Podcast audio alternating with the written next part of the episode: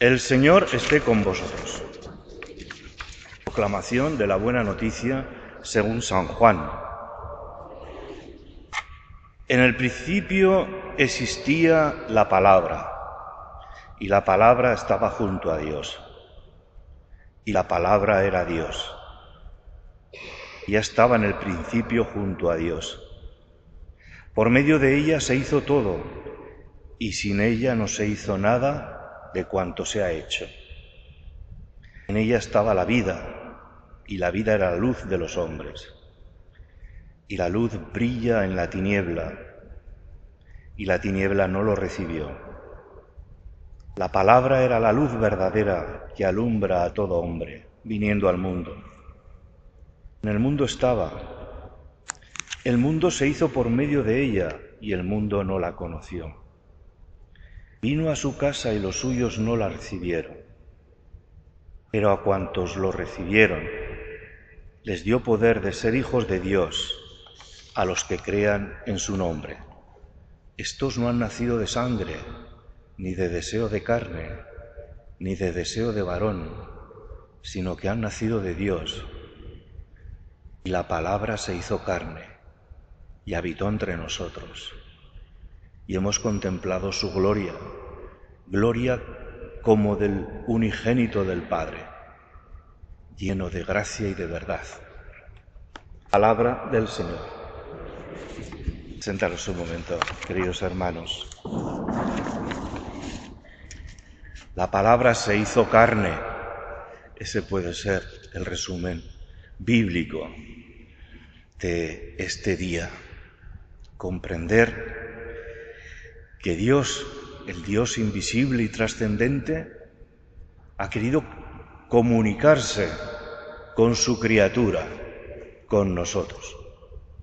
Nuestro Dios no es un Dios pues aislado en los siglos y en su omnipotencia y en su creación, sino un Dios que nos crea por amor, nos hace libres y que viene en nuestro rescate, respetando nuestra libertad, para comunicarnos dónde está la verdadera vida cómo se puede ser realmente persona, cómo se puede alcanzar la bienaventuranza, la paz y la felicidad.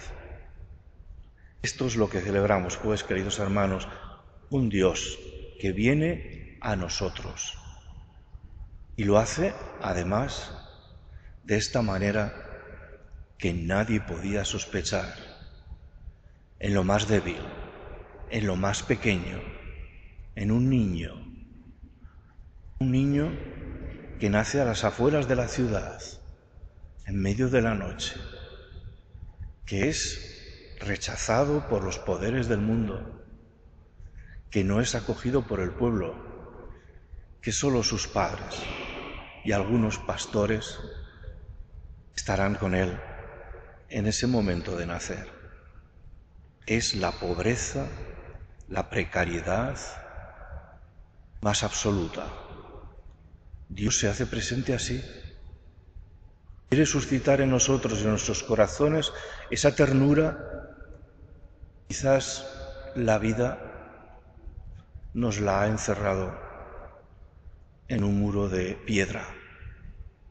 Esa ternura que es el origen donde estamos implantados en el corazón de Dios. Ser tiernos, manifestar amabilidad hacia todos, incluso a los que nos rechazan o no nos quieren.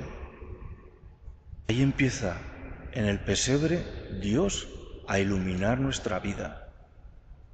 Allí nos dice dónde tenemos que encontrarle, no en palacios, ni en centros de poder, ni de la moda, ni del ser, ni del aparentar ni en los centros económicos, ni allí donde se pasa bien, sino allí donde se está en precario, en necesidad, en pobreza.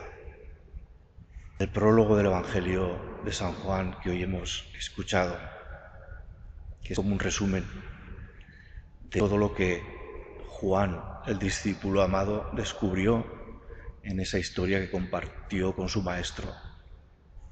Dice que esa luz de Jesucristo vino a iluminar nuestras tinieblas, pero no fue recibida solo por unos pocos.